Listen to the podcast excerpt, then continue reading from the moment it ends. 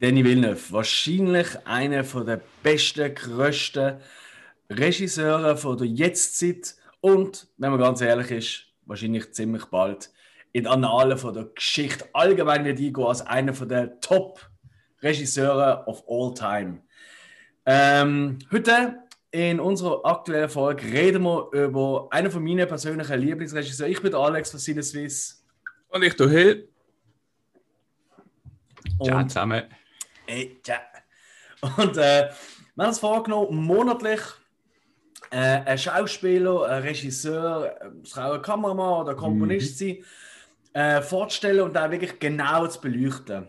Ähm, ja, und in der heutigen Folge wird es Danny Villeneuve sein, wo wir uns ja alle mega freuen, auf seine Interpretation und Neuverfilmung von Dune, wo hoffentlich endlich soll rauskommen.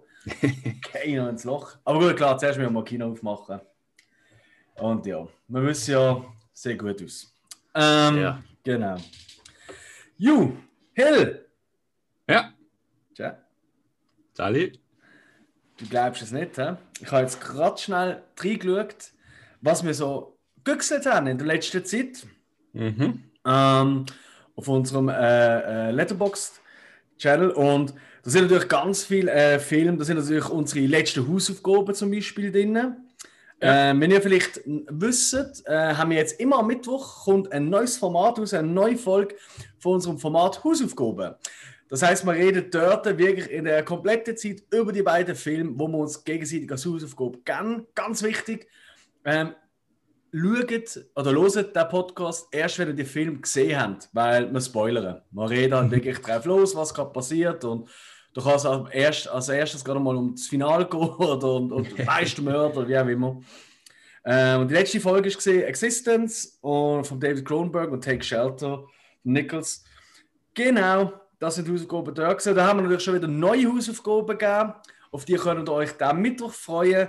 Diesen Mittwoch geht es um die beiden, ja, ich sage jetzt mal, äh, Kultfilme, dürfen wir schon für beide sagen. The Cell und Drive. So. Ähm, aber genau, neben dem haben wir natürlich noch andere Sachen geschaut. Und ich sehe da gerade, dass der junge Mann, der Hill, sich der Ghostbusters reingezogen hat. Ja. Wie bist du auf das ja. Klassische Netflix-Bogen. Ähm, äh, wir haben umgeseppen auf Netflix, nicht gewusst, was schauen. Also, mhm. beziehungsweise nicht gewusst, nein, ich habe einfach geschaut, zum was ist eigentlich so ein neues Mal wieder drauf. Mhm. Und dann plötzlich beim Abendklicken ist Ghostbusters, äh, also ich weiß nicht genau, auf Netflix kommt immer so, so eine Art Trailer, also so Filmausschnitt. Ja. ja. Und dann irgendwann gefunden, also, komm, schau doch den mal wieder an, weil das ist schon ewig her gesehen. Mhm. Und eigentlich nur jetzt erst das Intro los vom Sound. das ist echt der Grund. Es geht, das heißt, es ist schon gekommen. Ah, wirklich? Ja. Das also immer erst... Von, erst später kommt äh, das Original Ghostbusters-Lied. Ja, also der Film von Dingen an und dann irgendwann kommt halt der Sound. Ja, ja, aber eben nicht am Anfang gerade. Also schon nicht gerade am Anfang, wie jetzt okay. in einer Trickserie oder so. Ja, ja. Das schon nicht, nein, nein. Aber es ist okay. dann gekommen und dann, ja. Dann bist du auch gegangen. Ja. Ghostbusters. Kennst du, kennst du noch äh, die Animationsserie von Ghostbusters? Ja. Und das ist doch im Intro, läuft doch da das, das Michelin-Mann, läuft doch so durch die Straße und tut immer so geil den Hydranten ausweichen. Ja, stimmt. Ey, das, ist, das ist der absolute Oberburner, das Intro. Wie der läuft, ich habe immer probiert, auch so zu laufen. ja, also das war eine schöne Zeit gesehen, der Klapse. Auf jeden Fall, ähm, und du hast mir, wie ich auch damals, einen Dreieinhalber gegeben. Ich glaube, ganz ehrlich, das ist ein Film, der hätte mir früher so als Kind hat man dem 4, 5 gegeben, oder? Genau. Und äh, ja, es ist halt schon nicht mehr ganz das Gleiche. Wobei, was ich sagen muss, äh, viele von denen, ähm, ich habe ja, ja einfach ein paar Monate haben wieder mal geschaut, viele von denen doch sehr unter der Gürtellinie Gags, die sind mir als Kind gar nicht so bewusst gesehen. Ja, das ist so, stimmt. Ich meine, der Aykroyd bekommt einen Blowjob vom, äh, vom äh, Geist. What? Und ich meine, Bill Murray stört das schon, der Bill Murray gesehen, ja, also. Aber bon, Aber es ist auch eine Vorbereitung, oder? Weil ähm, der Sommer soll quasi äh, äh, nicht ein Reboot kommen, aber ein weiterer Teil, wo mhm. basiert ist auf der Original untertreibt. Ja. Saison. Das ist übrigens auch noch zu los in unserem Podcast, auf was wir uns freuen 2021. Stimmt. Ähm, dann sind ganz, ganz, ganz, ganz, ganz viele, äh, sicher irgendwie acht oder so, Kurzfilme, die sind alle von mir. Das sind alles Kurzfilme vom äh, Ariaster. Mhm. Ähm, Ariaster ist ja so für mich, ja, was will ich sagen, so mein, ich habe das Gefühl, das wird äh, the next big thing. Das, ja. Da wird's. Ähm, der Regisseur für Hereditary oder auch Midsommar. Ähm, und äh, ja, wie will ich es nicht ausdrücken? Auch seine Kurzfilme sind, ähm, sind interessant. der Typ ist so durch, ich sag's dir. Also wenn ich da einen rauspicken darf, also ich glaube, der bekannteste Kurzfilm von ihm ist äh, The Strange Thing About the Johnsons, was um eine ähm, afroamerikanische Familie geht, wo, äh, sagen wir mal so, der Sohn und sein Vater ein sehr bizarres Verhältnis haben zueinander. Mhm. Das ist schon nett ausgedrückt. Ähm, okay. Aber am genialsten fast äh, ist Munchhausen. Ja. Kennst du das Münchhausen-Syndrom, ähm, ist es, glaube ich? Ja, sag mal etwas, ja. Ich, ich meinte, das ist so ein bisschen, also ich bin ja kein Psychologe, aber kann man mir auch gerne berechtigen, aber es geht so ein bisschen darum, so die Angst vom Loslassen, vom, vom, vom, äh, äh, vom Kind, wenn so etwas vorliegen und so. Es gibt ja den Baron von Münchhausen, der liegt und bla bla. Auf jeden Fall, in dem geht es darum, um eine Mutter, wo ihr Sohn soll ins College gehen, so typisch amerikanisch, oder? Mhm. Ähm, und dann stellt sie sich vor, wie das alles wird sein und dann findet sie, hey, nein, ich will nicht, dass mein Sohn das Leben führt. Ja. Und tut ihm Sachen ins Essen, dass er so ein bisschen vergiftet daheim bleibt. Mhm. Aber leider äh, wird es immer schlimmer um Sohn und sie kann das im rückgängig machen. Und das Ganze ist so mit realen Menschen und allem so dreht, aber eins zu eins Musik, Kamera, Einstellungen, auch wie sie sich bewegen, Figuren und so, also die Schauspieler, ja. eins zu eins wie ein Pixar-Film. es ist absolut Burner. Also, wirklich, also die, die gerne Pixar-Film haben und gerne mal würden sagen, hey, wie sieht eigentlich ein Pixar-Film mit echten Menschen aus? Zieht euch den Kurzfilm Münchhausen rein. Ju, genau, also und auch sonst, also, also alle seine Filme sind crazy. Es gibt auch einen, so einen so einen Agenten-Noir-Film, also ein Detektivfilm, wo äh, im, er ist so der typische Detektiv, der irgendwie alle will flachlegen und das ist eigentlich alles, was er kann. und plötzlich wird sein Schwanz immer kleiner. Und es ist sehr geil. Das ist einfach die ganze Zeit von irgendwelchen Ärzten und Apotheken los die Hosen ab. und die mal so, Jesus Gott. also ja. Ähm, genau. Und sonst äh, lange Filme, außer die, die wir halt demnächst besprechen werden, und darum äh, werden wir da nicht zu viel vorschicken, haben wir gar nicht gesehen, merke ich gerade. Ah, immer noch. Emma habe ich auch geschaut. Oder hast du, nein, du hast auch kaum gesehen, oder? Emma? Emma. Emma? Jane Austen, ähm, das ist eine, ja, wie will man sagen, das ist so ein bisschen die bessere Rosamunde Pilcher von damals. Mhm. Ähm, ja, und es sind halt sehr beliebt, die, die Romane. Ähm, so Kostümfilm. Und Emma ja. ist eigentlich so einer von den bekanntesten, schon mehrmals verfilmt worden. Bekannt ist, ich glaube, gesehen mit Gwyneth Paltrow. Ähm, da habe ich gesehen. Ähm, ja, ich gefunden, so, ja, ist okay. Und jetzt hat es eine neue Verfilmung gegeben. Ähm, noch nicht lang, ich glaube, sogar erst letztes Jahr gesehen. Ja, 2020. Mit in der Hauptrolle der Anya Taylor-Joy. Mhm. Und äh, wer mich ein bisschen kennt, Anya Taylor-Joy, Beste. Das wird eine Bombenschauspielerin. Da kannst du äh, Mary Streep gerade mal äh, ins Altersheim schicken. ähm, ja, haben wir gefunden, den güchseln wir nochmal. Und äh, hey, easy, easy. Also, es gibt ja wirklich Kostümfilme, die sind unerträglich. Also, das muss ich jetzt wirklich so sagen. Ja, Aber ähm, Emma ist eigentlich, ähm, ja. Das hat ja, ja. Ari Aster hat das Regisseur gemacht. Nein, nein, nein, nein, nein, nein, nein, nein, nein. Das hat nicht mit dem zu tun. Nein, auf. Also, puh.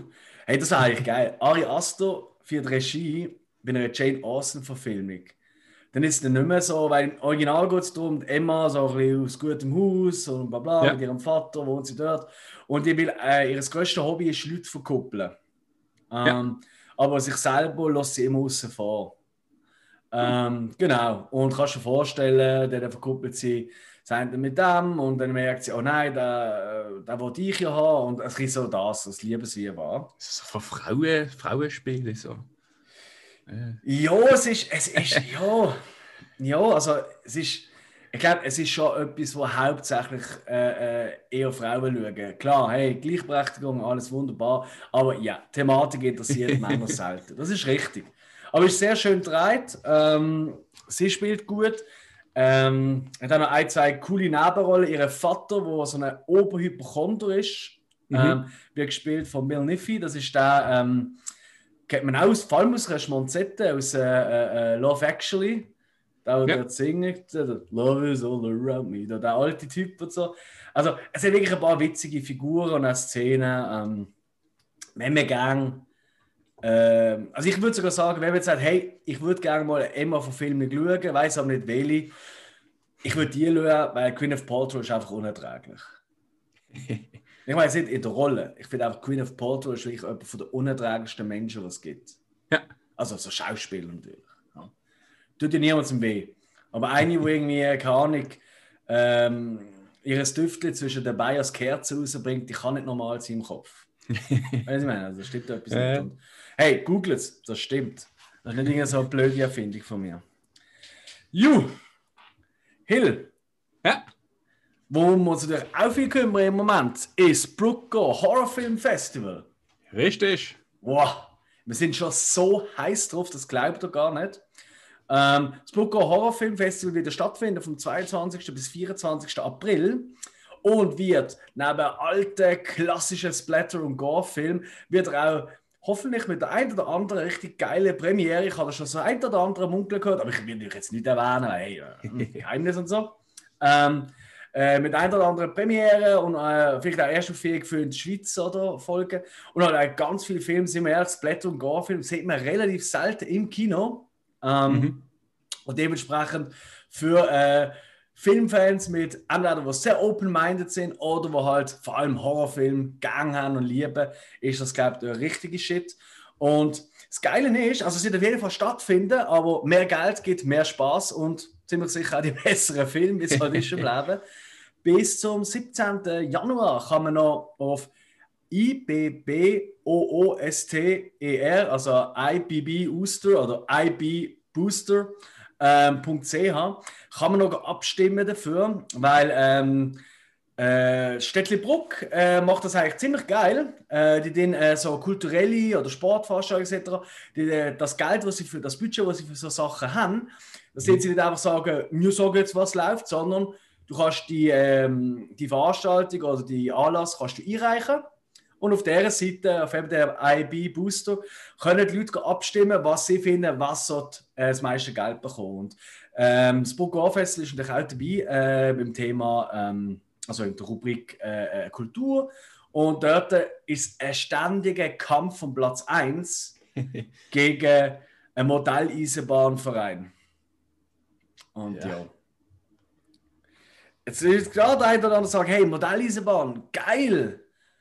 Ja, aber ich mit etwas sehen. Modelleisenbahn, ich glaube, das ist jetzt wirklich ein kultureller Bereich im sehr weitesten Sinn, wo jetzt äh, von der ganzen Pandemie und Covid-19-Maßnahmen, glaube am wenigsten tangiert worden ist. Weil, ganz ehrlich, ob es du im Kellerli mit deiner Märklinbahn eine Maske hast oder nicht, das ist keine Sau.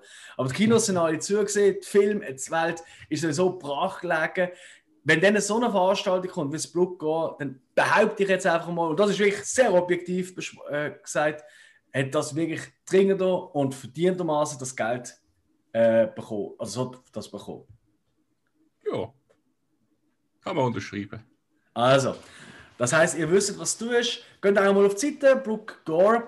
Brook ist eben mit 2G geschrieben, dann einfach noch Gore, alles in einem Stück, brookgore.ch. Findet ihr weitere Infos und Tickets, drei Tagespass sind auch schon draußen. Hey, drei Tage Film vergnügen, so viel ihr wollt. Äh, alle Filme könnt ihr reinziehen für 99 Franken, nicht ganz 100, ein Traum. Ich habe mein Ticket schon, du deins auch. Äh, sollte unterwegs sein. Hä? Wie meinst du das? Du hast es noch nicht gemacht, einfach.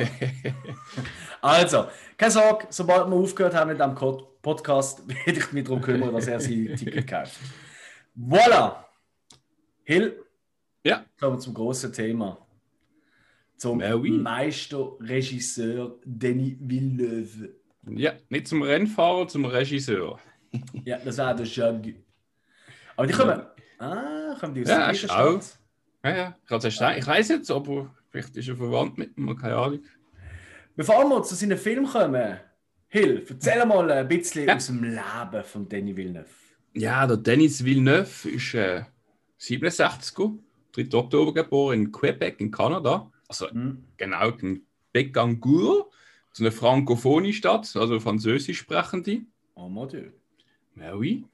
Äh, ja, hat drei Geschwister die und darunter ist äh, sein Bruder der Martin Villeneuve, ist auch Regisseur, aber ja, der macht halt eher Kurzfilm und Dokumentation und das nichts, wo jetzt irgendwie groß bekannt ist. Mhm. Ähm, er ist verheiratet mit der Journalistin Tanja Lapointe oder Lapointe. Äh, es- wie gesagt, sie ist Journalistin, hat aber auch mit ihm schon so ein bisschen zusammengeschafft. Ich glaube auch im Film, äh, muss ich gerade überlegen, Blade Runner, äh, hat sie auch, ähm, was sie genau gemacht hat, weiß ich nicht genau, aber ich glaube, sie hat einfach so ein bisschen unterstützt und hat ein bisschen mitgeholfen. Äh, also nicht Aber dran. oh, Kaffee.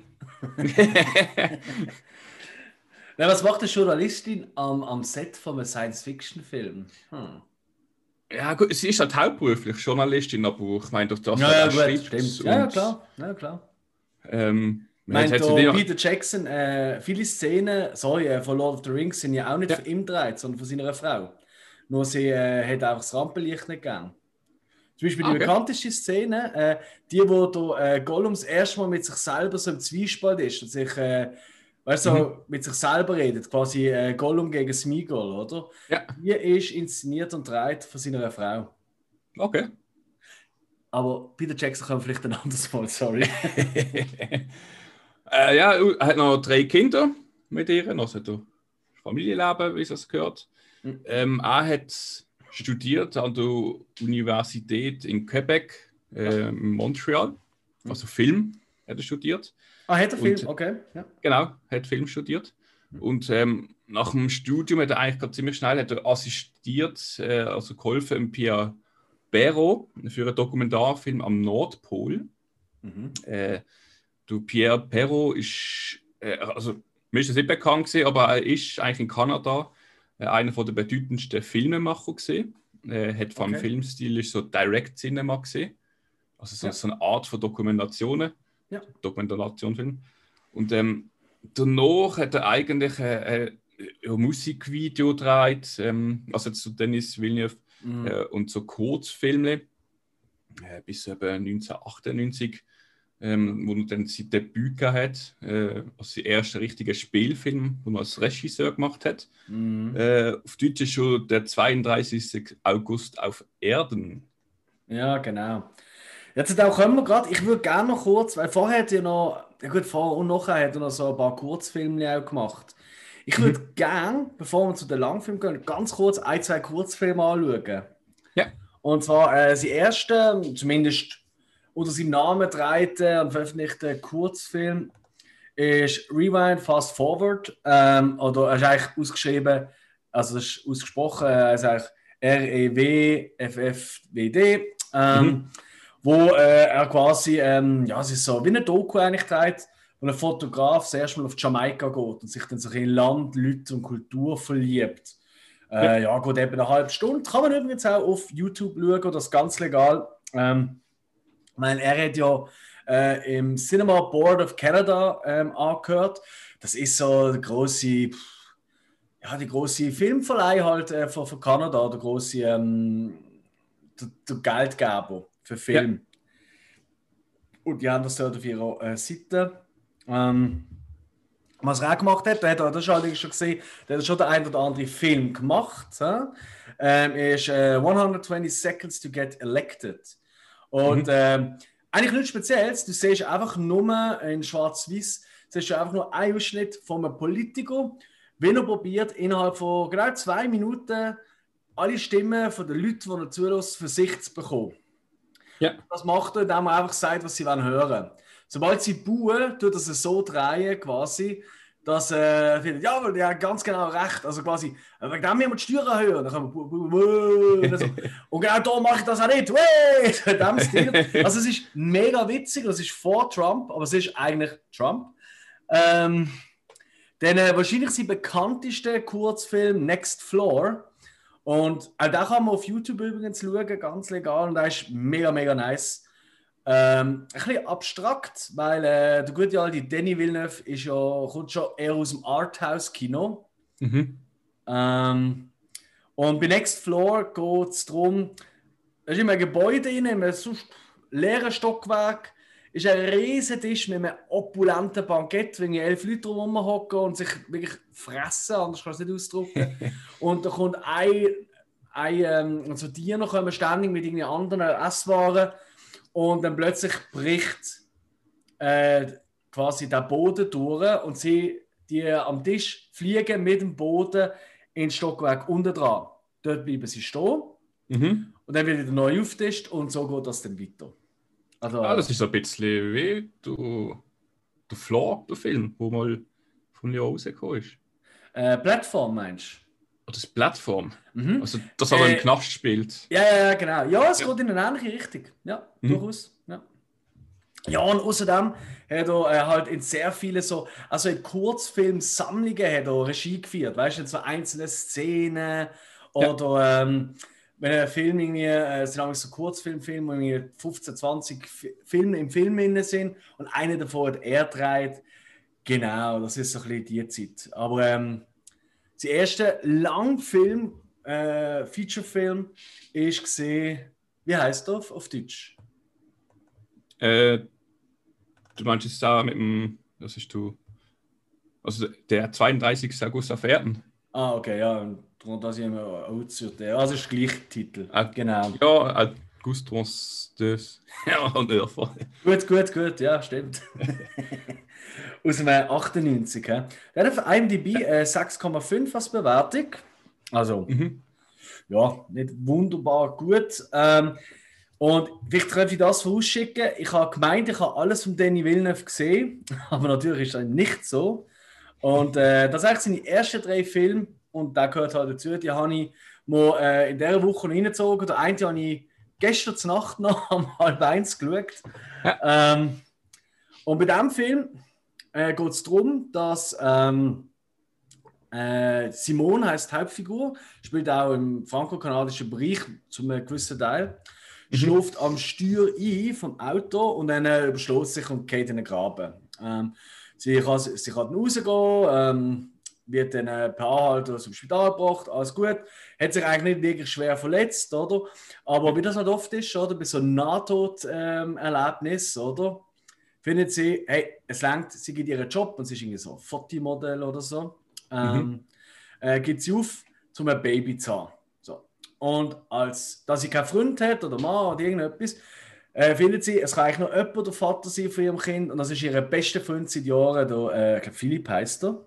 Ähm, der ist selber aber in einer Beziehung und äh, ein bisschen überrumpelt, aus mehreren Gründen. Eben erstens mal eine Beziehung, zweitens, äh, er will kein Vater sein und drittens ist er heimlich seit Jahren in die Simone unsterblich verliebt. So, da findet er alles klar, aber sie hat als so eine, so eine gewinnende Art, so eine, das ist eine starke Frau auf jeden Fall. Ähm, und äh, er findet, okay, alles klar, mach mit, aber nur, und er fällt nicht besser sein als nur, wenn wir äh, das Kind quasi machen in einer Wüste.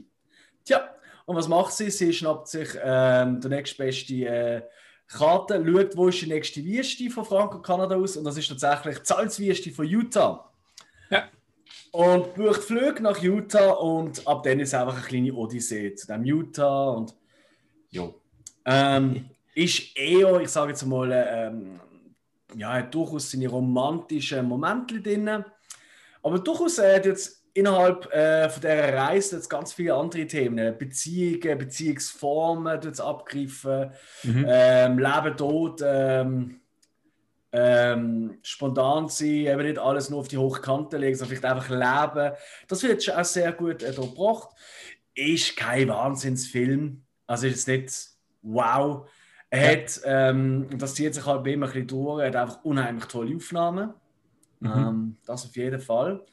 Äh, ich selber habe die Salzwüste von Utah noch nie so gesehen. Das ist schon noch recht crazy, äh, ja. was man so sieht.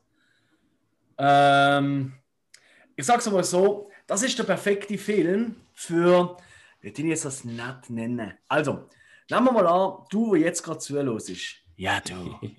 Du bist ähm, Student für, sagen wir mal, Philosophie. Ja? Ein wirklich ein wertvoller Beruf, den man viel braucht im heutigen Alltag. So, oh. Philosophie oder, oder Kunst, irgend so etwas. Und du hast ein Date mit einer Mitstudentin, mit einem Mitstudent, wie auch immer.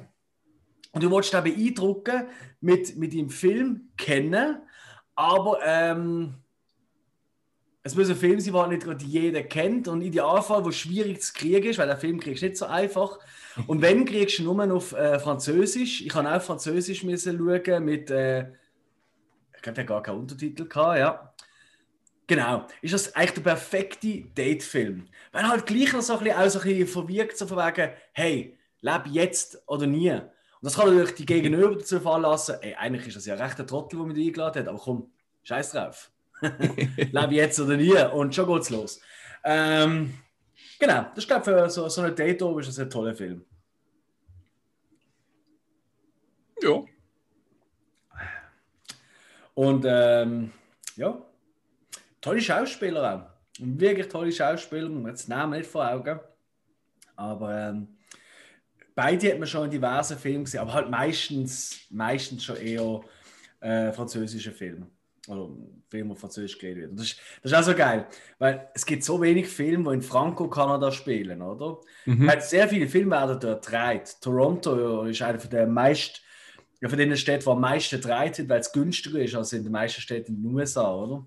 Nee, ähm, ich weiß, Stargate ist schon in Kanada gedreht worden. Ja, also viel. Äh, Act X in Vancouver, oder? Ja, genau. Ähm, aber da ist halt wirklich, er spielt halt auch zu einem gewissen Teil dort.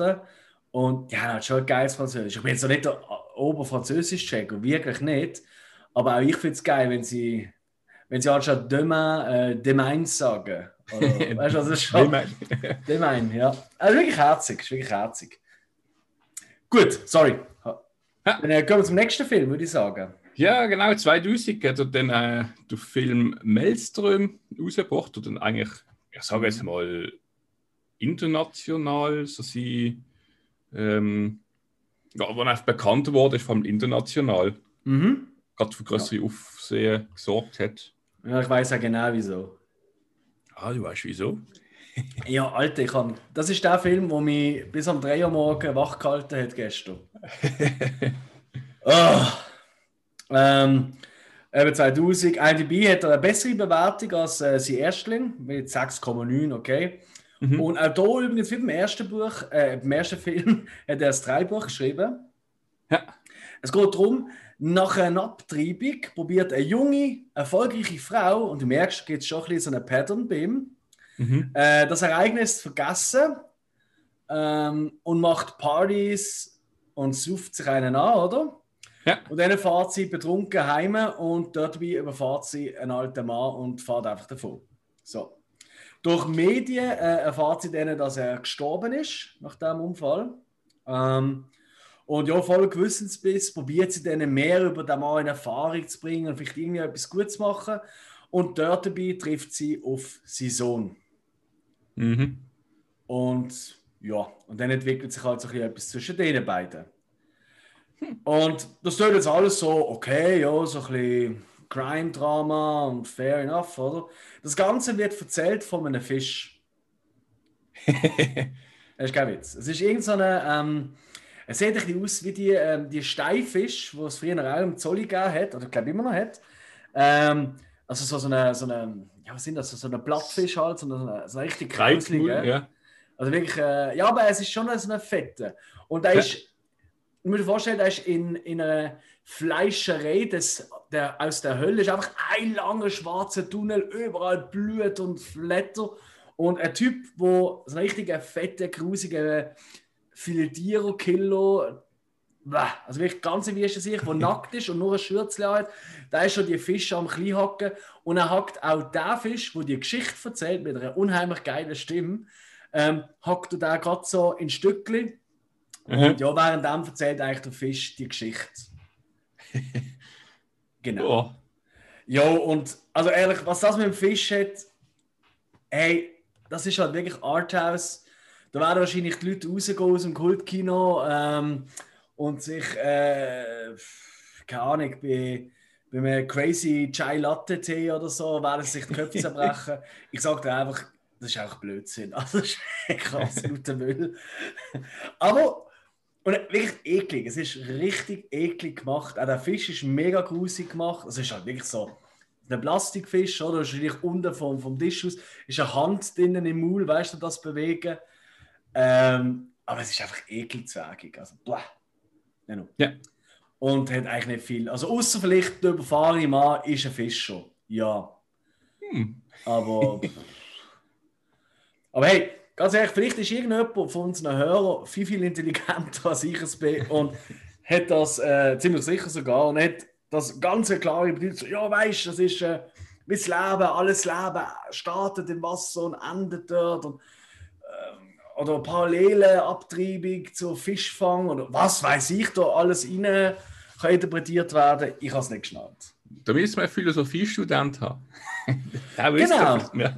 Also der, der sein ersten Film für das nächste Date schon mal so vorgemerkt hat, das soll sich doch bitte melden. jo. Jo, ja, ähm, nach, nach dem Film ist nicht viel passiert, für lange Zeit, gell? Nein, also Malms Träume äh, ist ja eigentlich zwar recht ähm, gut angekommen, auch bei der Kritik, aber auch selber, der, der, äh, Dennis Villeneuve, da hat der Film eigentlich schon zufrieden gesehen, Er hat irgendwie. Ja. Und der, hat sich dann auch irgendwie zurückgezogen. Also mhm. der hat sich, ähm, ich fünf Jahre hat eigentlich gar nicht gemacht. Äh, sogar neun. Also ja, bis er hat dann äh, schon nach sechs Jahren so Kurzfilm okay. wieder rausgebracht, äh, Dokumentationen, ja. aber sonst mhm. eigentlich ist er wirklich neun Jahre, ja, kann man schon fast sagen, ist er eigentlich weg von der Bildfläche. Ja. Ähm, bis zu dann eine ähm, Polytechnik, so Film ähm, rausgebracht hat, äh, wo ein Spielfilm äh, so halt ein bisschen, ich sage so mit seinem eigenen Touch äh, über den Amoklauf an der Polytechnische Hochschule in Montreal 89 mhm. spielt. Genau, wo dort der Amokläufer ich glaube, 20 Frauen erschossen hat. Äh, es sind 14 Frauen gesehen, die er ja. getötet hat. Ähm, genauso viele sind auch verletzt gesehen, bevor er sich selber erschossen hat. Und was ganz krass war, ist, es hat darauf Abend hat es Selbstmord gegeben von diesen Leuten. Also okay. Einer der bekannteren Fälle ist ähm, eine Frau, nein, ein Mann, der sich äh, selber umgebracht hat, weil er nicht hat können damit umgehen und weil er das Gefühl hat, hey, er hat doch etwas können unternehmen, aber hat er nicht gemacht, weil er wahrscheinlich mhm. äh, einfach geflohen ist, oder wie die meisten. Ähm, und darauf haben sich dann auch seine Eltern, ein paar Wochen später, haben die sich auch äh, ähm, umgebracht. Also es hat eine riesige Suizidwelle mit sich gezogen, der Amoklauf ja. damals, am äh, 6. Dezember ist das gesehen. Und ähm, das Ganze ist ja auch, ähm, also der, der, der Amokläufer hat das ja so unter dem Banner gemacht, äh, äh, dass ähm, Feministinnen sein Leben zerstört haben. Mhm. Und er den Feminismus bekämpfen will.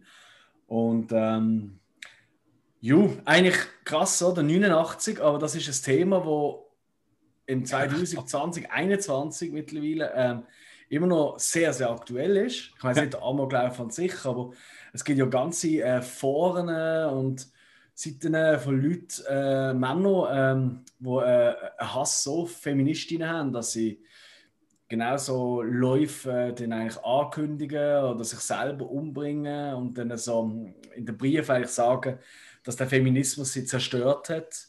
Mhm. Das ist ja eine riesige Welle. Da gibt es auch ganz, ganz spannende Dokus ähm, darüber.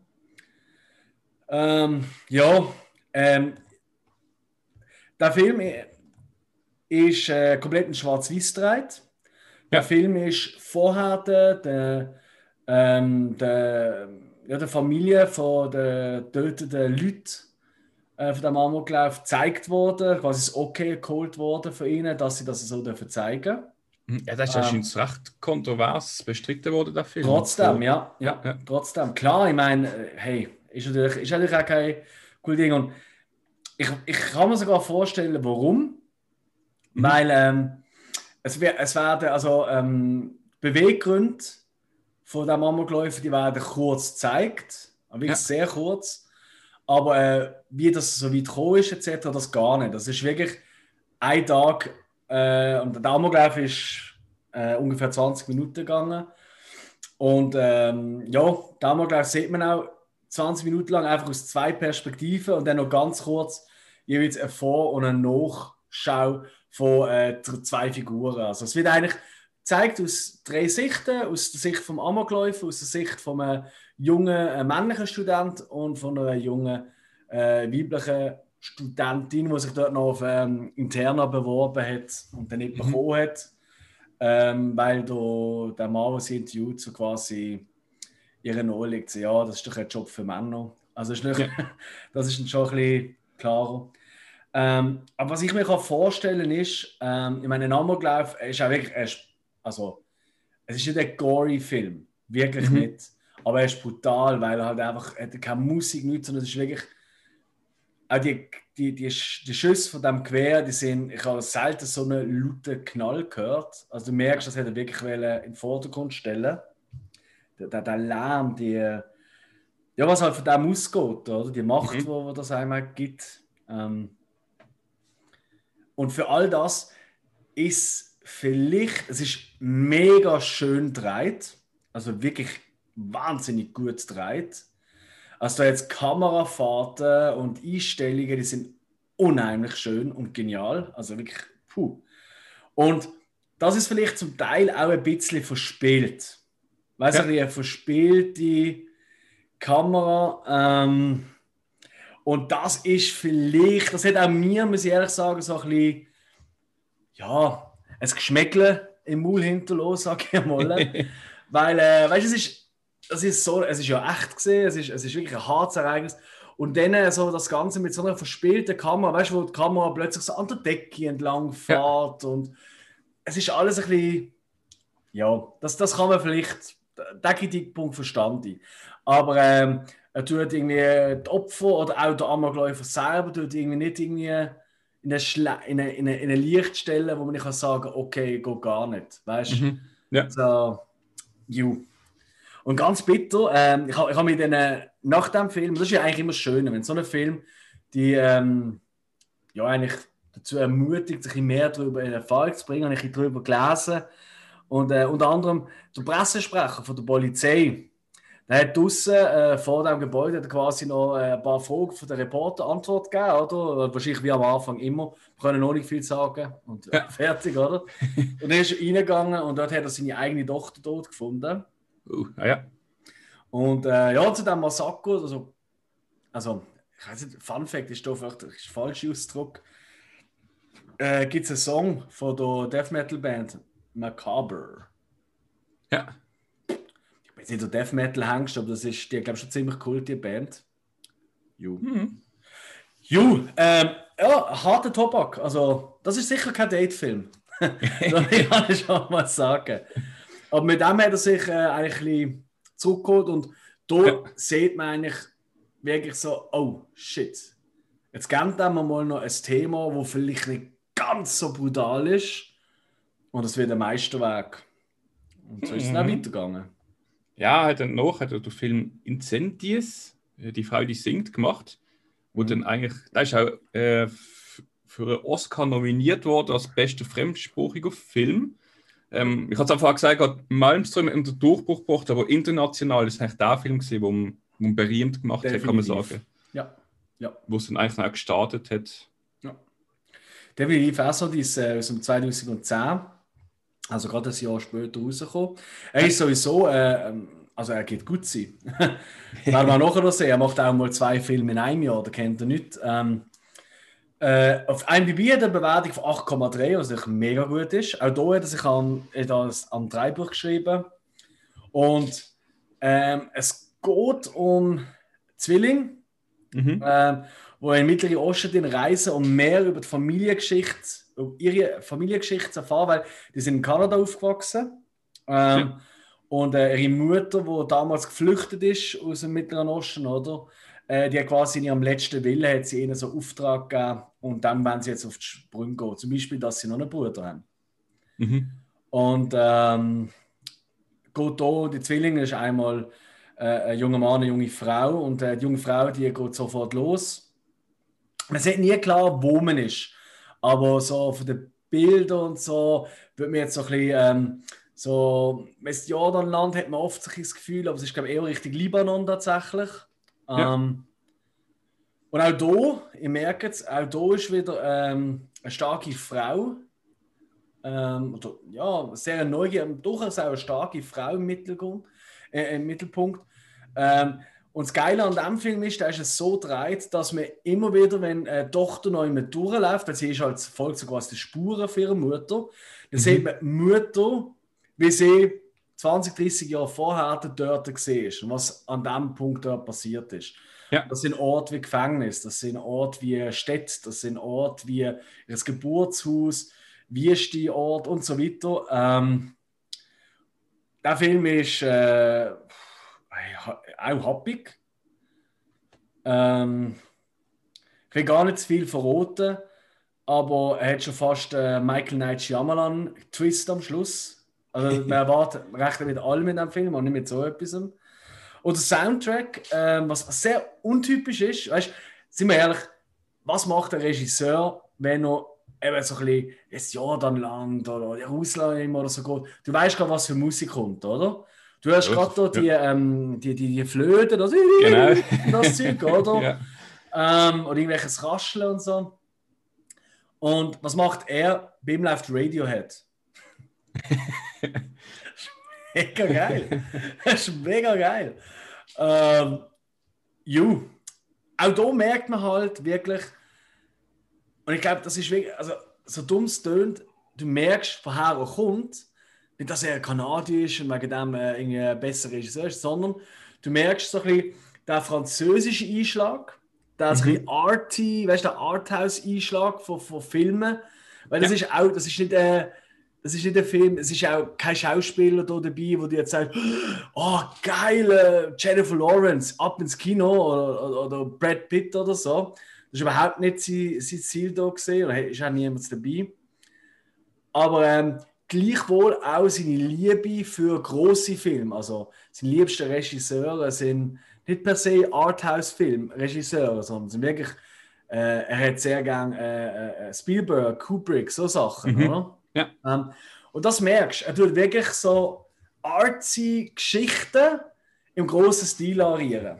Auch hier mhm. gibt es eine Szene in Amazon, dies, ähm, also wo du wirklich, also während etwa zwei, drei Minuten willst du eigentlich gar nicht schnaufen.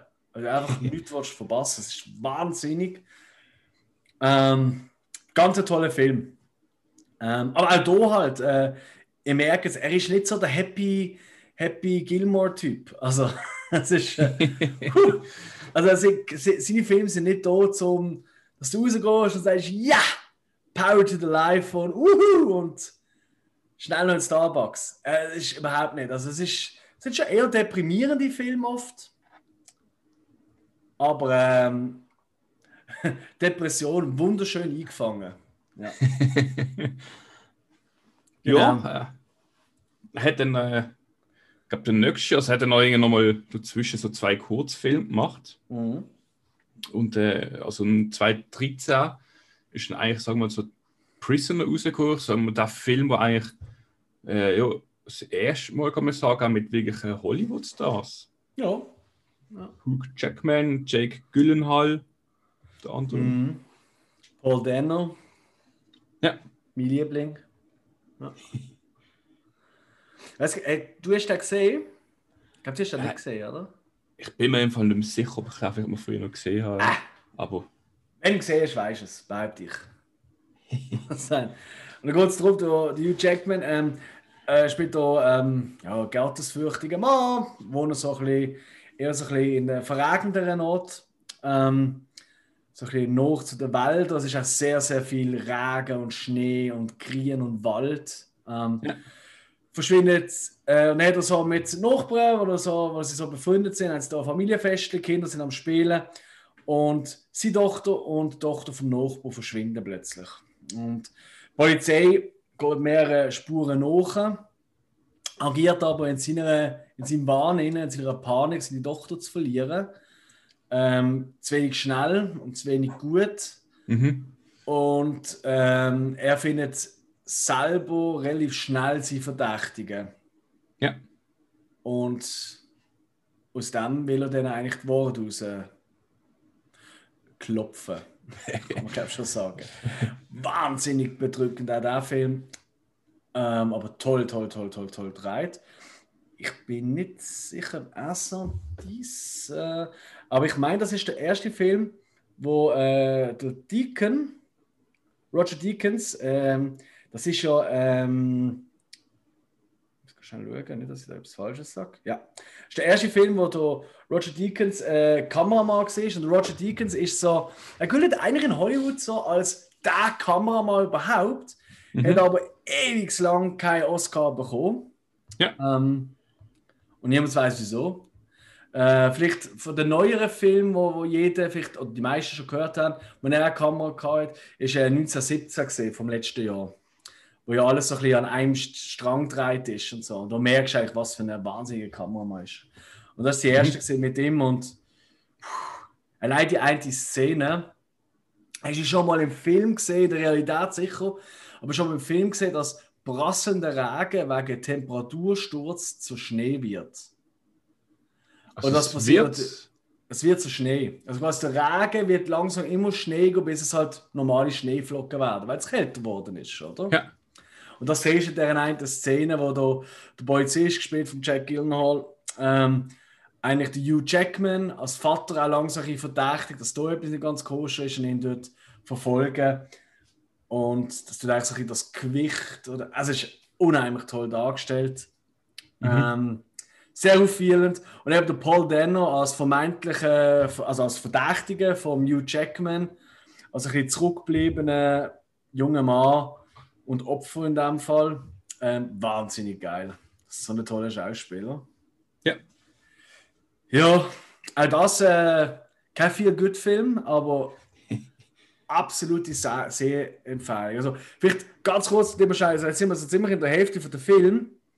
Die ersten zwei, drei, also das heißt mal, äh, ähm, die Erstling und Maelstrom muss man nicht gesehen haben. Ja. Ist toll, wenn man ein riesen Fan vom Regisseur ist. Dann äh, entdeckt man Sachen und da, da bin ich wirklich sehr ähm, subjektiv sicher gesehen. So, oh ja, das ist typisch er, oh toll. Ne? Ähm, aber ansonsten, naja. Polytechnik äh, ist sicher auch nicht jedermanns Sache. Ähm, aber ab S&D's Prisoners, das sind Filme, die musst du eigentlich sehen, finde ich. Mhm. Ja. Was beim nächsten zum Beispiel schon nicht mehr der Fall ist. Nein, im gleichen Jahr ist noch Enemy rausgekommen. Auch 2013. Ja, und auch mit Jake Gyllenhaal. Genau. Ähm, also, dies hat ja äh, IMDb-Bewertung von 8,3 und Prisoners 8,1. Mhm. Enemy äh, 6,9. Er ist recht ja. abgestürzt. Äh, ist auch absolut nachvollziehbar. Ich kann sofort verstehen, warum das so ist. Weil in dem Film hat der äh, Good Danny Winner gefunden, wieder so: ey, jetzt mache ich wieder mal einen Arthouse-Film. Einer, wo nicht so klar ist, was wir wo äh, wo keine klare Chronologie hat, einer, wo man selber muss ein mitdenken und einem offen lässt und man selber noch rausgehen und sagen, wow, was ist da gerade passiert? Und das ist es. Ähm, wieder mit Jake Gyllenhaal und da spielt er ähm, ja, ziemlich verschrobenen Professor an der Uni. Ähm, und wir haben einen Smalltalk äh, mit, einem, mit einem anderen Professor, ähm, wird mir Film ans Herz gelegt. Und irgendetwas zieht ihn tatsächlich in die Videothek, den Film sich zu gönnen. Und ähm, Videothek, ihr merkt schon, oldschool. ähm, ich glaube, es ist wirklich ein Video, ist ein DVD? Ja, ist ja wurscht. Er gönnt sich den Film und ähm, wenn er den Film schaut, tut er ziemlich verschrecken, weil im Hintergrund, in einer Nebenrolle, ist einfach er. Oder jemand, der genau gleich aussieht. Und dann findet er raus, dass es einen B-Schauspieler gibt, äh, mit halt einem anderen Namen. Und er sieht einfach eins zu eins aus wie er. Und natürlich nicht das Wunder. Und er macht sich so ein bisschen auf die Suche, nachdem er in der gleichen Stadt wohnt, spielt äh, Toronto. Und ja, mit der Sache auf die Geschichte kommen, was das soll. Ob das alles ein Zufall ist oder auch nicht. oder überhaupt. Ja, ähm, ja, es ist, es ist ein Virenfilm. Ähm, toll dreht natürlich, as usual. Ich glaube, das muss man gar nicht sagen. Also, puh. Ähm, da spielt er sehr mit anderem Licht, weil was so ein bisschen, es gibt so, so gewisse Sachen, die, da komme ich dann am Schluss dazu, so sind die Trademarks als äh, Regisseur und das ist ein typisches Beispiel, das oft genannt wird für seine Farbenliebe. Er schafft ja. sehr viel mit Farben und da ist äh, sehr bedrückend und ein bisschen eklig, so ein geiler Stich alles, mhm. bis zur Schlussoffenbarung, will ich fast sagen, wo so ein bisschen Realität und Wahrheit äh, und äh, Fantasie so ein bisschen sich auflöst und dann wird das Licht natürlich. Ja. Äh, ist recht crazy. Ähm, ich will gar nicht viel verraten, einfach etwas, Leute, die unter Arachnophobie, also unter panischer Angst vor Spinnen leiden, den Film auf keinen Fall schauen. Es kommt noch mit Spinnen? Wie? Es kommt noch mit Spinnen? Äh, Spinnen ziehen sich so ein bisschen als roter Faden durch diesen Film. Ja. Ähm, und die kann man sehr verschiedene Arten interpretieren, aber eben, wenn du Angst hast vor Spinnen, schau den Film nicht. Das ist wirklich. Hui, hui, hui, hui. ja, nachher noch Sicario gebracht. 2015. Mhm. Das ist die nächste. Mit Emil Blunt, Benicio del Toro. Emily Blunt, meinst du? Ja, ja. Blunt. Ja gut, es ist auch übrigens der Danny Villeneuve. Das S sprichst du nie auf zu ihm. Aber das habe ich auch müssen nachlesen. Oder besser gesagt, er hat sich selber vorgestellt. Er redet übrigens mega geil. Ist, ist ihm schon zugelassen. Schon mal ein Interview geschaut mit ihm? Dennis, Danny? Danny Villeneuve, ja. Ah, der Danny, ja gut, Französisch, das hast du, glaube ich, die letzte Richtig, nie. richtig. Oder praktisch nie, ist jetzt so eine... Ja, egal. Genau, Josh Brolin, John Bernthal macht noch mit, The Punisher. Mhm. ja. Und da ist auch wieder ähm, Kamera Roger Deakins gesehen. Du, der, der Film aus dem eben Sicario aus dem 2015 hat nur eine Bewertung auf IMDb von 7,6. Das hat mich echt ein bisschen erstaunt. Ja. Ähm, ich weiß nicht, du kennst sicher so Filme, weißt du, was so ein bisschen. Ich meine, das Thema ähm, Grenzgebiet zwischen Mexiko und den USA, vor allem wenn es so um äh, Drogenschmuggel und so Zeug geht, ich glaube, es geht nur um Drogenschmuggel. Ja, richtig, ja. Ähm, aber das ist ja wirklich ein Thema, das in so vielen Filmen und Serien eine Rolle spielt. Also man denkt ja, Breaking Bad oder Traffic ja, so, oder so. Sobald man an Grenze zu Mexiko kommt, hat es immer irgendwie mit Drogen zu tun. Ja, ja traurig aber wahr, ja. Ähm, auf jeden Fall, in diesem Film spielt auch dort Und es geht auch eben um den dreckigen Kampf gegen Drogen. Und ja. äh, die, Emily, äh, die Figur von der Emily Band gespielt wird als so ziemlich idealistische Agentin einer, einer Spezialeinheit in diesem Kampf zugewiesen. Mhm. Wo, sagen wir mal so, du bist ja eigentlich äh, als Hüter des Gesetzes bist du eigentlich immer im Nachteil gegenüber ähm, der Bösen, weil du halt eine gewisse Moral verfolgst, oder? Oder ja. eine andere Moral verfolgst. Und das Spezial, die Spezialeinheit geführt von äh, Josh Brolin, äh, die kennt das nicht. Die tut eigentlich mit den gleichen Mitteln dagegen ankämpfen. So kann man mal so sagen. Der Film ist wahnsinnig, wahnsinnig schnell. Das ist, ein, das ist wirklich ein Action-Thriller, kann man wirklich sagen. Mhm. Und er hat ein paar von den, meiner Meinung nach, Eingänge, äh, Action-Szenen, die du nicht mehr vergisst. Äh, sei es der Anfang, äh, wo eigentlich relativ eine klassische Action-Szene wäre, äh, mit einem Haus äh, einnehmen, wo äh, Drogen etc. Ähm, vermutet werden. Ja. Aber dann äh, in der Wand sind eben nicht nur Drogen versteckt, bis zur ähm, Schießerei oder, oder Grenzübertritt selber, äh, wo dann äh, aus der Sicht sind von ähm, von Infrarot äh, äh, äh, ähm, weißt du, wo mhm. du den in dem Look siehst und so. Ja. Alter, also, puh. Und das ist halt, weißt du, sind wir echt die meisten Actionfilme, die uns Spaß machen, sind nicht gerade die schleusten Filme. Äh, Die einen nicht wirklich so. Also, äh, hm. Aber da, wow, oder oh, oder eine Szene auf der Autobahn, wo es plötzlich stockt, Stau Ja. gibt und sie einfach merken, äh, der Stau, der ist nicht, der ist nicht natürlich. Ich sag's dir, ähm, der Film, also wirklich für, das ist wirklich, wirklich der Film, wenn jetzt, ich glaube, die Leute, die jetzt so dran sind und sagen sich, ja, aber ehrlich, ey, das ist alles so Drama und so, boah, ey, ich will endlich mal wieder etwas, was so ein bisschen Bum Bum Bum macht und so. Sicario, ja, das. Ja? Also da, da kommen wirklich Fans von harten, gut gemachten Action-Sequenzen, kommen da so etwas von ähm, äh, auf die Küste. Also das ist wirklich ein Traum. Wirklich ganz, ganz geiler Film. Ja. Ja, und dann mit einer besseren Bewertung Arrival 2016. Yes. Ja, Arrival. Man macht alles mit. Äh, Amy Adams, Jeremy Renner. Amy Adams kennen wir ja mittlerweile aus ein paar Filmen, äh, American Hustle und so. Und Jeremy Renner ist so einfach der mit dem Vielbogen aus Avengers. Das kenne ich nicht wirklich. Ähm, und so Nebenrollen machen oder Forrest Whitaker mit und so. Ja, da, da, das ist so ein bisschen, ja, genau. Das ist in jedem Film. Und jeder Serie irgendwie immer als Cop oder Polizist. Ich, ja, stimmt. Ich, ich sehe ihn fast immer im Kampf, im Kampfanzug, weißt du, so, äh, im, im, im Camouflage-Outfit. Ja, ja. Ja, so Militär, so, oh, ich bin jetzt äh, Bombe. Nein, also, ähm, Arrival, kennst du das, wenn plötzlich so ein Alien-Raumschiff auf die Erde runterkommt? ja, auch schon gehabt. Und dann weißt du nie, was jetzt, Sonde und so. Ah, mühsam, oder? Ja, ja. Und sind wir ehrlich, das ist ja schon Milliardenmal verfilmt worden. Oder? Minimum. Ja. Minimum.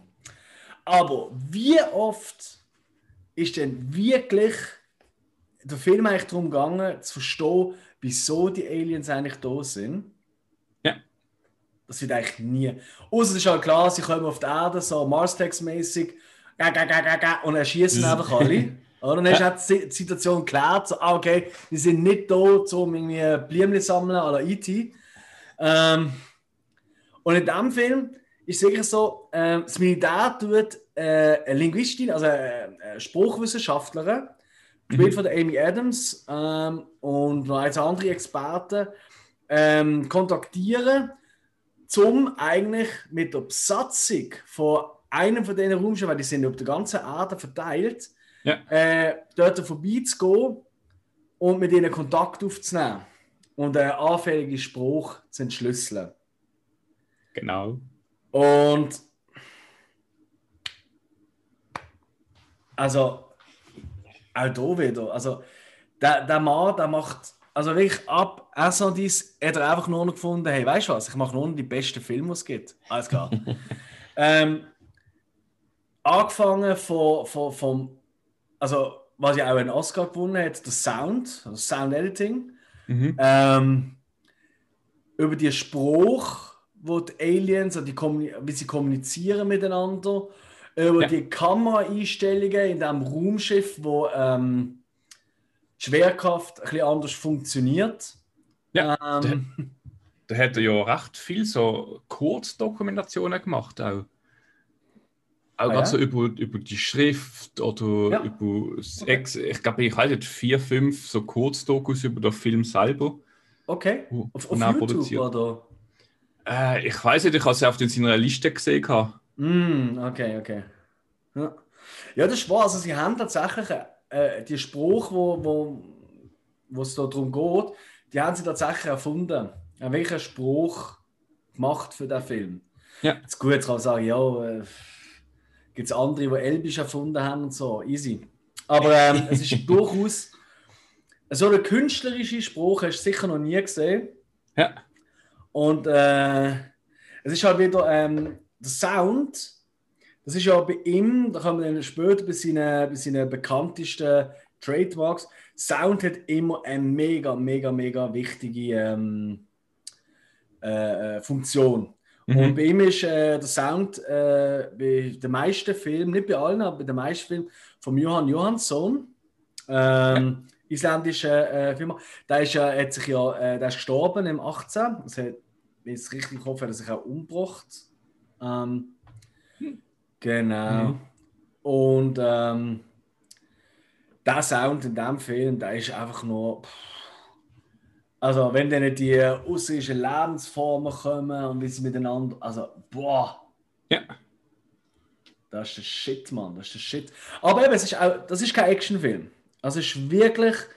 Da wir jetzt hier erwartet, so, wow, Alien und piu, piu, genau. Wie macht es bei dir? Piu, piu. Piu, piu, piu, piu. Okay. Adrian! Wir müssen ein Special machen mit Geräusch. Könnte man machen, ja. Adrian! Das ist etwas ganz anderes. Okay, ähm, genau. Rival. Äh, ja. Ist, ist kein, ist kein Actionfilm, im Gegensatz zu Sicario, wirklich nicht. Äh, hat sehr, auch wieder einen sehr philosophischen Ansatz, wie ich Mhm. finde. Und du merkst einfach, du gehst einem Arthouse-Direktor, äh, Regisseur, gehst du einfach viel, äh, gehst du einfach das Vertrauen und sagst, okay, da ist das Budget. Ähm, weil auch das ist kein, das ist kein Film gesehen, wo Kino äh, Milliarden von Leuten reingeschleppt hat. Keiner von Ja. seinen Filmen. Ähm, aber du weißt einfach, der hat nachhaltig, wird das sein Geld einbringen. Ja. Weil schlussendlich wird jeder mal den müssen gesehen haben. Das ist so. Ja. Ju. Ja, und dann erst haben wir den dicke Fisch. Im Mhm. 17. Blade Runner 2049. Ah. Uh. Oh. Und interessant ist, auf IMDb nicht einmal sein bester Film. Der ist nur auf Platz 3 mit 8,0. Ja, Platz 2 ist da, da ähm, Prisoners und Platz 1 ist dies. Okay. Ju, ähm, ja, schwierig, das miteinander zu vergleichen. Äh, aber das Mhm. sind nicht nur Menschen, das sind einfach Idioten. ähm, Blade Runner, der Klassiker, der Science-Fiction-Film noir, einfach ein bisschen, äh, da kannst du ein bisschen den, ähm, ähm, den Neopunk-Stil drin und so. Aus dem Jahr 82. Cyberpunk. Cyberpunk, Dankeschön, aus dem Ja. Jahr 82 von Ridley Scott, ist ja wirklich kultiger als Kult. Das ist einer meiner all-time favorite Filme als Kind. Milliarden Mal gesehen und dann ewig nicht mehr geschaut. Und Mhm. erst vor einem Jahr haben wir wieder mal geschaut. Und dann habe ich gerade nochmal müssen Blade Runner 2049 schauen, nachdem, ist klar. ähm, vielleicht für die, wo, wo, wo Blade Runner 1 nicht gesehen haben, Schauen. stoppen die, die Folge und sofort schauen. Und dann sofort Blade Runner 2049 schauen. Ähm, es, ist, es ist tatsächlich kein Muss, den ersten Teil gesehen zu haben. Äh, Ich Ja. habe zum Beispiel mit der Freundin geschaut und sie hat den ersten Teil noch nie gesehen. Mhm. Hat aber durchaus können folgen der Story, also nicht das Dings gesehen. Ähm, Ja. Aber ist klar, wenn du den ersten Teil siehst, dann verstehst du einfach noch mehr Sachen. Du überlegst noch mehr, ja, Moment. Und, und oh, was ist jetzt das für ein Origami? Und äh, oh, ein Pferdchen. ist auf dem Pferdchen vielleicht einmal ein Horn gesehen, ein Horn. Und weißt du, solche die Sachen. Ja. Mm, ein Blade Runner ist eigentlich nicht anders als ähm, ein spezieller Polizist, ähm, wo Replikanten tut jagen. Replikanten sind, die sehen aus wie Menschen, also züchten die Menschen quasi, äh, kaum einen Unterschied zu erkennen. Ähm, die werden so als billige Arbeitskraft, äh, Blade Runner 1 zum Beispiel als Prostituierte oder so eingesetzt. Ähm, Oder als Krieger. oder auch als Krieger, richtig. Ja, ja. Ähm, und ähm, Blade Runner jagen quasi alte Serien von Replikanten, die eigentlich schon längst hätten sollen in Rente geschickt werden oder besser gesagt zer- zerstört werden. Äh, sich aber verstecken, weil sie gleiche einfach so ein das Ding haben, halt, sie wollen nicht einfach sich töten lassen. Also nicht einfach ganz dumme Roboter oder so. Ja.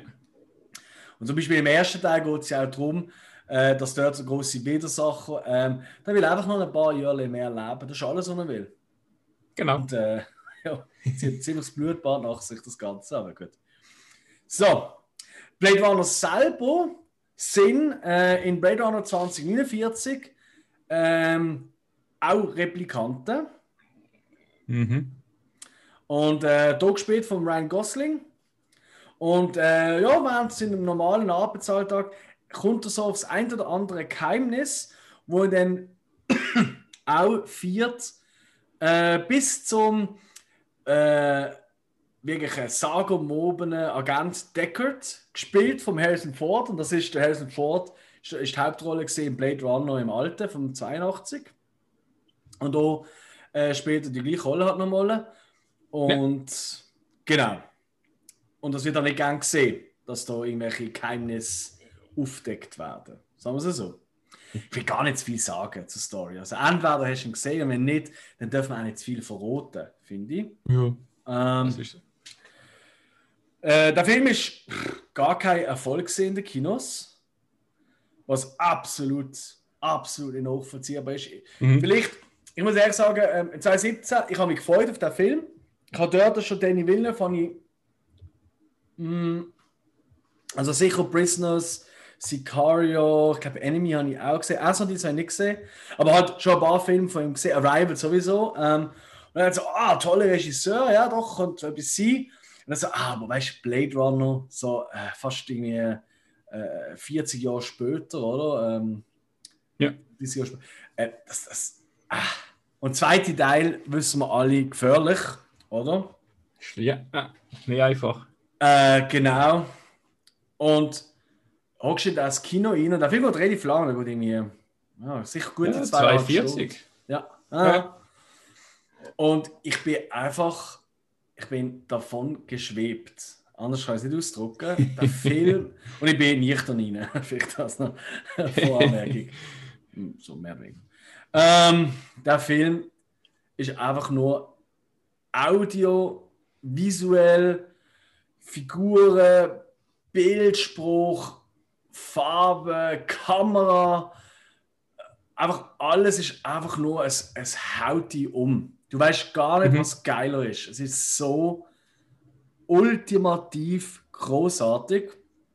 Ja. Ähm, und das ist wirklich, das ist wirklich, da kommt eine Frage auf, wo du seit Terminator 2 eigentlich dir selber nie mehr gestellt hast. Ist der zweite Teil sogar besser als eins? Ah, das ist so. Und ähm, jetzt kann man sagen, okay, hey, technisch und so ist wahrscheinlich Blade Runner 1 schon nochmal für damalige Verhältnisse revolutionärer gesehen. Mhm. Aber, oh, also ich muss ehrlich sagen, schwierig für mich. Äh, vielleicht habe ich auch den ersten zu oft gesehen, aber wenn ich einen schaue jetzt, dann wird es glaube ich immer der 2049 sein. Er ist wirklich, er ist, er ist gewaltig. Hast du den im Kino gesehen, Hill? Hm, nein, ich habe auch nicht im Kino gesehen. Hm. Ich komme es gerade auch nicht. Oder habe ich ihn doch im Kino gesehen? Bin mir gar nicht sicher. Nein, ich glaube, ich habe ihn im Kino gesehen. Ja, ich meine, kann ja sein. Ich glaube, das ist wirklich so ein Film, wo einfach viele haben gesehen, also, was, zweiter Teil Blade Runner, vielleicht, ich weiß gar nicht, wie der Trailer gesehen ist, der Trailer nicht überzeugt. Dann hat er gesagt, ja, das kann doch nicht sein. Weißt du? Nein, ich Und bin ziemlich haben eigentlich. haben. Ich habe mich recht gefreut auf den Film. Wir Okay. haben es eins und ja, eben so Cyberpunk ist eh mein Ding. Stimmt, stimmt. Ja. Was ist denn so typisch für Cyberpunk? Äh, typisch, also einerseits, dass Gesellschaft eigentlich regiert wird von den Konzernen, kannst du sagen. Okay. Dass du als Mensch, ja, es ist eine Mehrheit so eine dystopische Zukunft. Ja. Und du bist eigentlich, sagen wir jetzt mal, eine Zahl unter vielen, äh, bist eigentlich, ja, man kann sagen, ein Sklave. Ähm, da kommt natürlich so ein bisschen Technik noch rein, wo das auch viel so mit, äh, wie nennst du das? Also so Updates, also zum Beispiel äh, Körperteile, wo je nachdem äh, so Roboterteile sind, dass man das Können vom Mensch verbessert. Muss nicht unbedingt sein. Mhm, aber ist, ist so ein typisches Marke. Genau. Und äh, ja, es ist eigentlich prim- prinzipiell, also der Kern selber ist eben, wie gesagt, dystopische Zukunftsstadt, eigentlich so, Mhm. äh, der Mensch hat keine große Zukunft in dem Sinn mehr, wie, wie man es jetzt hat. Du bist ein Teil vom Ganzen und wie Ja. gesagt, Recht und Ordnung, äh, ähm, das sagt eigentlich die Firmen, äh, also das Geld, die, die das Geld haben, regieren. Mhm. Mhm. Das ist so ein bisschen Cyberpunk. Ja. Und rein von der Optik her ist schon also abgefuckte Städte und so Neonlichter, oder? Das Genau, ist schon so ein bisschen. Ja, also das ist schon zwei- Neon, ja. Genau, eben, das ist gerade im zweiten Teil wird das nochmal. Ich meine, das ist schon bei Blade Runner 1 ist das eine absolute Bombe. Ich meine, allein über Blade Runner 1, also über jeden von diesen Filmen, glaube ich, heute, äh, vielleicht bis auf die ersten ein, zwei, können wir eine ganze Folge machen. Ähm, aber ich glaube wirklich, ähm, auch hier der Look, wie die Mhm. Welt dargestellt wird, das ist. Boah, das ist Ja, nur- ist, das, die Kleidungen, die sind so leicht, so Mhm. militärisch angehaucht, aber Ja. doch nicht so ganz Ja. militär. Und Voll. das so ein bisschen das zukünftige, Mhm. ja. Ja, also ich glaube wirklich für Fans von, ich glaube vom klassischen Actionfilm nicht wirklich, obwohl er durchaus. Action-Szenen hat. Ja. Ähm, übrigens hast du gewusst, die Eingangsszene, äh, die Eingangsszene, wo Mhm. der Ryan Gosling seinen ersten Auftrag gemacht hat, Ja. äh, also zum Beispiel für uns sehbar, wo der Dave Bautista ja, sein Gegner ist, dort auf dem Auf der am, am, Farm. am Umagra als Farmer, genau. Ähm, die Szene, die ist eigentlich Teil von Blade Runner 1, aber haben sie dann dort nicht gedreht. Ja. Okay. Und äh, Ridley Scott ist einer der Produzenten davon. Und ich habe gerade heute ähm, noch so eine kleine Vorbereitung, noch ein kleines Interview, ein, zwei Interview geschaut mit Danny Villeneuve. Und äh, yes, äh, salut an Danny Villeneuve. Äh, ich habe eine äh, bisschen die Accent, oder? Das ist nicht klar, oder? Das ist mega schön, mega herzig, um zuzuhören. Und dann er erzählt, so, ja, ähm, es war schwierig am Anfang bei Blade Runner, weil äh, erstmal, er ist einfach eigentlich ein riesen Science-Fiction-Fan. Ja. Ähm, und das hast du auch rausgehört, dass sich wirklich auskennt. Und dann ist er so drei Tage gesehen, oder? Und Ridley Scott dort. Und dann ist er so, hat er so gesagt so, zu Ridley Scott, so, du äh, Ridley, sind eigentlich so deine liebsten Regisseure? Also ja, schon gerne Kubrick, aber so Bergmann, das ist schon ein bisschen mein Shit und so. Mhm. Ah, Ingmar Bergmann. Alles klar, ah, okay, cool. Ja, äh, Ridley, wie fändest du das eigentlich, wenn jetzt die ganze Zeit Bergmann hinter dir würde stehen? dann hat er gemerkt, geht alles klar, ich gang. Weil, ja, ist natürlich nicht so angenehm, oder? Wenn da so eine Regie-Legende hinter dir die ganze Zeit Entschuldigung, so, ah, was machst du jetzt da? da? Danny, was ist das dort für ein Klöpfchen? Das Muss das so rot sein? Ryan Gosling? Hm, ist das eine gute Wahl? Also in dem Stil. Ja. Ähm, ju. Aber ich glaube, für einen Film, wo eben ähm, Cyberpunk, ähm, Science Fiction, äh, Dystopie, äh, von mir ist auch noch Jared Leto, der hat auch noch eine kleine Rolle nebenbei. Mhm. Ähm, oder Ryan Gosling. Wenn die Leute, die gerne Ryan Gosling sehen als emotionslosen, wortkargen Mensch, der noch fast immer spielt in seinen Filmen, ähm, die kommen voll für ihre Kosten. Ju. Und ich glaube wirklich, man kann wirklich sagen, Blade Runner 2049 ist so ein bisschen eine Kumulation von allem, für was der Denis Villeneuve eigentlich steht. So, so, Mhm.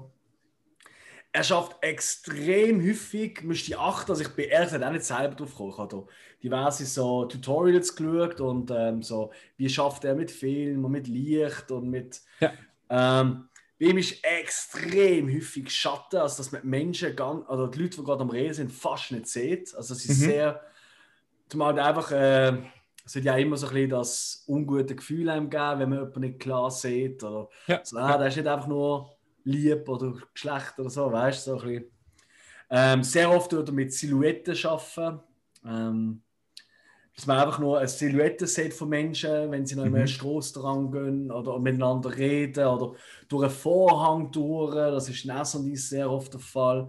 Ähm, was auch sehr bekannt ist dafür, er tut sehr häufig entgegen den Sehgewohnheiten schaffen. Ähm, Klassiker Rule of Third, weißt du, wo du ähm, äh, den Fokus auf so die Punkte setzt. Äh, eben Rule of Third. Er tut sehr oft eigentlich die Figuren sehr an den Rand rausstellen in seinen Kameraframes, Mhm. sodass eigentlich ein riesen leerer Raum entsteht, wo eigentlich gar Ja. nicht passiert. Ähm, die Farbenauswahl sowieso, also auch hier wirklich Blade Runner, eigentlich böse gesagt, jede Szene hat ein anderes Farbenspektrum. Ja. Unglaublich crazy, unglaublich crazy. Und was auch sich, äh, jetzt nicht durch alle Filme, aber doch bei vielen Filmen bisschen durchgezogen hat, ist, er hat sehr oft, das finde ich mega, mega cool auch, ähm, er hat sehr oft sehr starke, eigenständige Frauenfiguren. Weißt du, mhm. wo, wo äh, tough sind, wo aber nicht. Ja weißt tough sind im Sinne von Wonder Woman, ich bin, äh, ja, ich kann alle umschlagen und wow, ja, bin ich cool. So Lara Croft-mäßig. Ja, nein, so shit eben nicht. Also wirklich ja. Frauen, die sich eigentlich oftmals in, äh, wobei das kann man fast schon auf alle Figuren nehmen, aber vor allem auch Frauen, die sich oft in, in äh, Situationen begeben, wo, ähm, wo sich halt wirklich müssen durchkämpfen, sie nicht reinkommen. Mhm. Oder? Wie, ja. wie die Frauen, sei es die Mutter oder deine Tochter äh, in Assantis, oder? Was die dort machen, das ist nicht nur schick. Ja? Mhm. Ähm, äh, sie in Arrival, oder? Wo sich äh, Demi Adams, wo sich wirklich mit dem Militär rundum und sie als Linguistin, oder? Also mit ja. drin muss sich dort durchsetzen. Äh, Sicario, Emily Blunt, oder? Sie glaubt noch nicht an Recht und Ordnung und kommt dann noch Leute wie Benicio del Toro und Josh Brolin, wo einfach quasi, ja, die schießen nicht zuerst und fragen dann, also machen wir erst recht so. Weißt also das, ist, das zieht sich schon sehr stark beim Touren. Ähm, und ich finde, er tut auch das sehr, sehr gut überbringen. Weißt du, es ist nicht. Ähm, hm. es, ist, es, sind nicht, es sind nicht. Es ist gleich nicht, du hast nicht das Gefühl, du hast so einen äh, Girl Power Film gesehen, sondern mhm es ist, es ist auch wie das Leben. Ja. Es ist äh, sehr, sehr echt durchaus. Ja. Also, ja, Danny Villeneuve von auf einem Freuen uns, weil gleich sollte Dune rauskommen. Ah, ich glaube, da legt noch eine Schippe drauf. Äh, wer weiß. Also, ich glaube, bei jedem anderen Regisseur hat er gesagt, so, oh, nee, komm, lass mal. Ja. Aber ähm, er hat es mit Blade Runner geschafft. Ob er jetzt nochmal so eine Sensation schafft, I don't know. Fairerweise mhm. hat es hier vielleicht sogar ein bisschen einfacher, weil Blade Runner, der erste, ist wirklich ein Meisterwerk. Ja.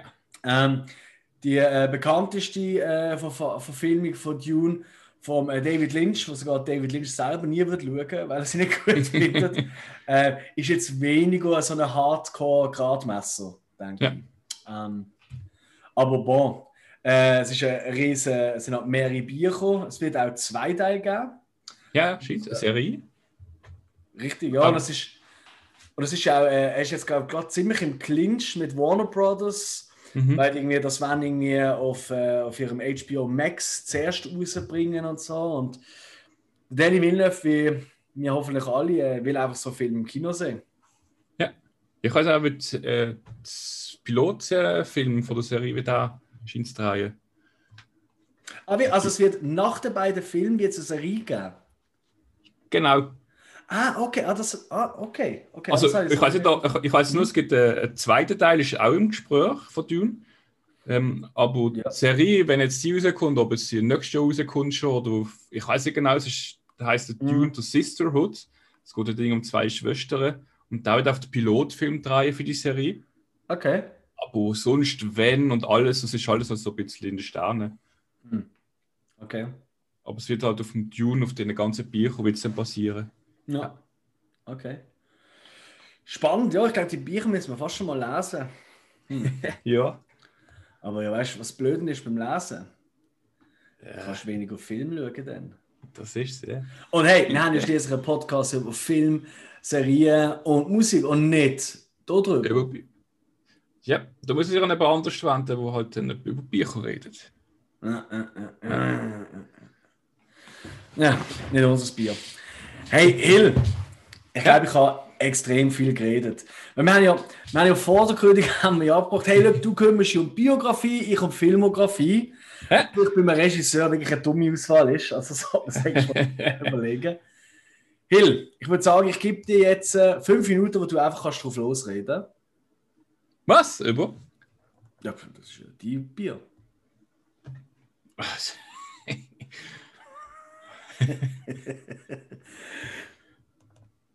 ah, hast du schon angefangen?